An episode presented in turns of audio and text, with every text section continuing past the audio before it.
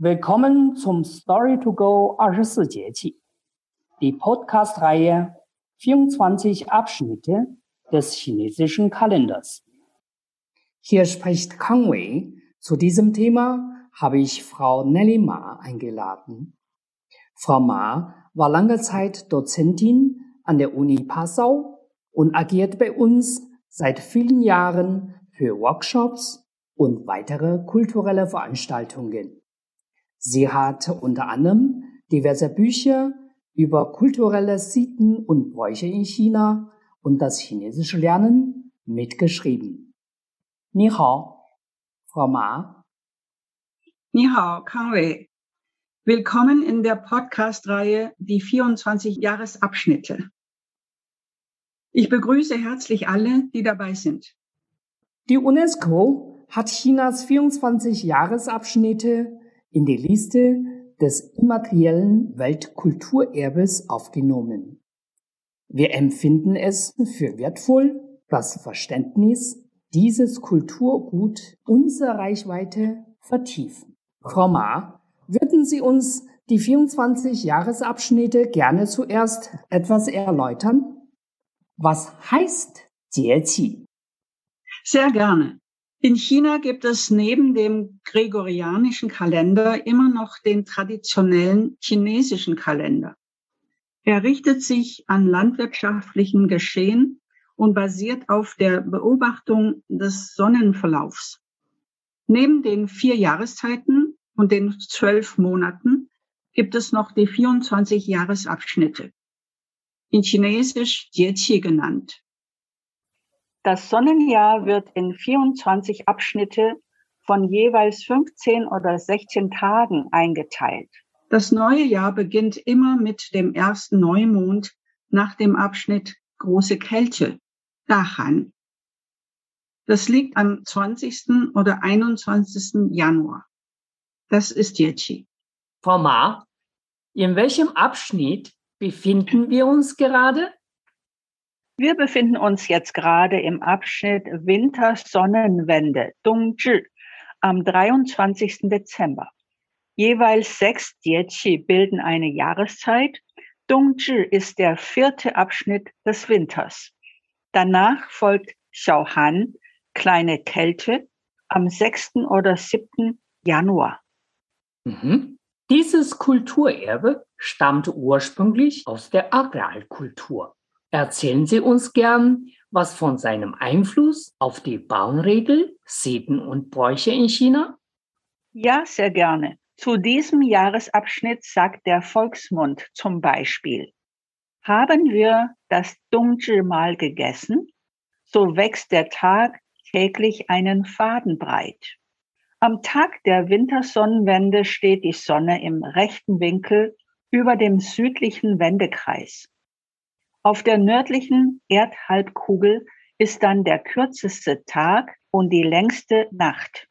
Dieser Jahresabschnitt gilt als der wichtigste unter allen 24. An Dongzhi wurde im chinesischen Altertum der Beginn des neuen Jahres gefeiert. Wie in nahezu allen frühen Hochkulturen wurde auch in China mit Hilfe einfacher Schattenstäbe die Sonnenwenden und Tag- und Nachtgleichen bestimmt. In der Antike wurde das Neujahr nach dem solaren Kalender berechnet und auf den Tag mit dem längsten Schatten gelegt. Auch heute heißt es noch in ländlichen Gebieten Dongzhi Da Nian. Das heißt, Dongzhi ist genauso wichtig wie Neujahr, womit das nach dem Mondkalender berechnete Neujahr gemeint ist. Im chinesischen Kaiserreich wurden an diesem Tag dem Himmel Opfer dargebracht, um eine gute Ernte zu sichern. In Peking hat man zu diesem Zweck den Himmelstempel errichtet, das einzige Bauwerk, dessen Dach mit blauen Majolika-Ziegeln bedeckt ist. Um diese Zeit ist das Yin am stärksten, zugleich beginnt das Yang wieder zu wachsen. Nach der Yin-Yang-Lehre wird das Yang dem Himmel zugeordnet. Durch die Opferzeremonie im Himmelstempel wollte man das Yang seinem Wachstum stärken und fördern. Gibt's da typische Speisen? Ja, das klassische Mahl an Wintersonnenwende besteht im Norden Chinas aus Jiaozi, den beliebten mit Fleisch und Gemüse gefüllten Teigtaschen. Der Ursprung dieses Gerichts geht auf den Arzt Zhang Zhongjing aus dem zweiten nachchristlichen Jahrhundert zurück.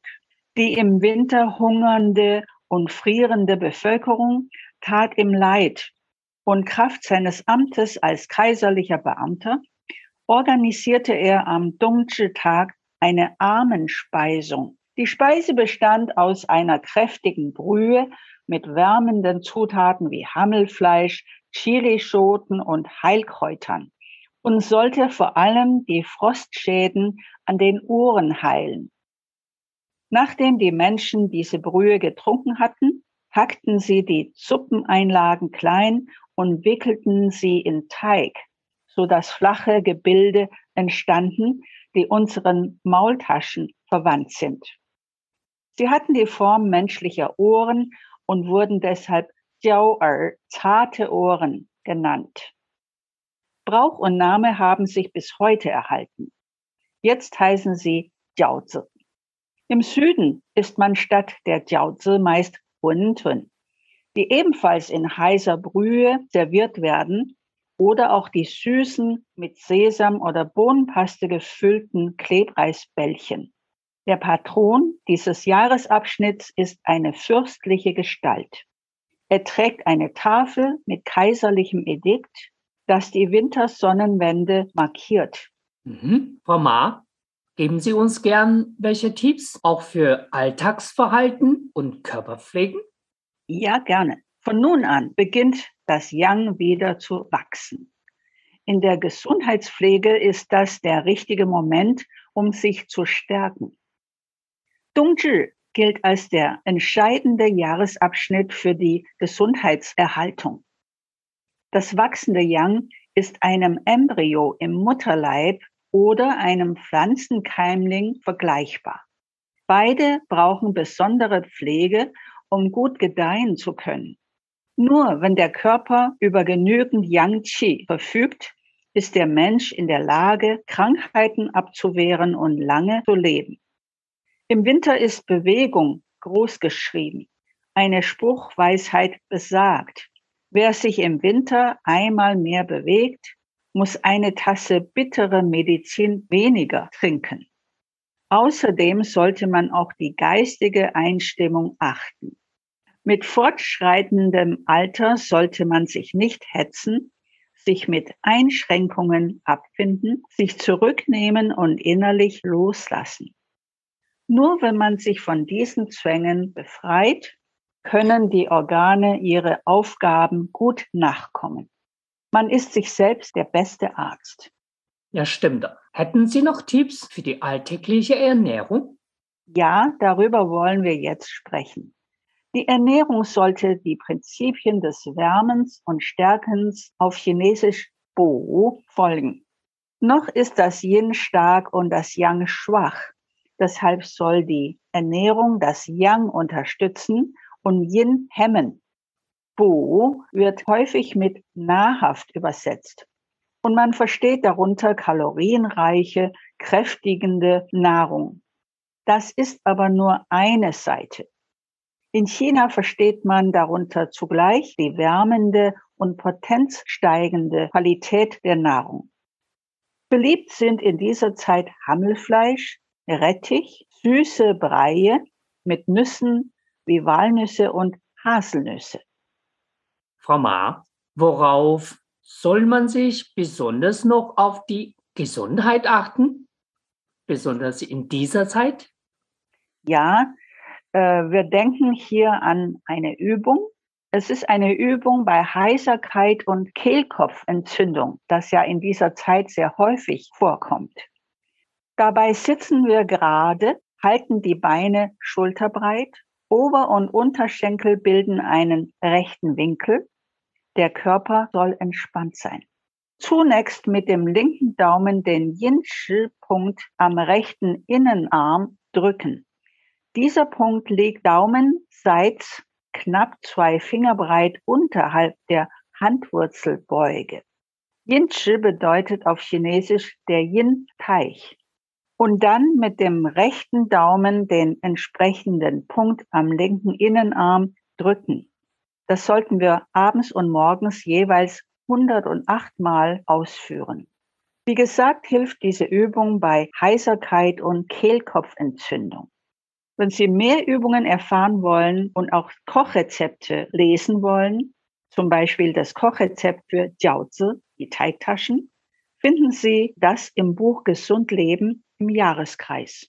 Die nächste Folge unserer Jahreskreisreihe ist Dahan, große Kälte. Ich freue mich, Sie beim nächsten Mal wieder begrüßen zu können. Wunderbar. Das Buch Gesund Leben im Jahreskreis kann man bei uns erwerben.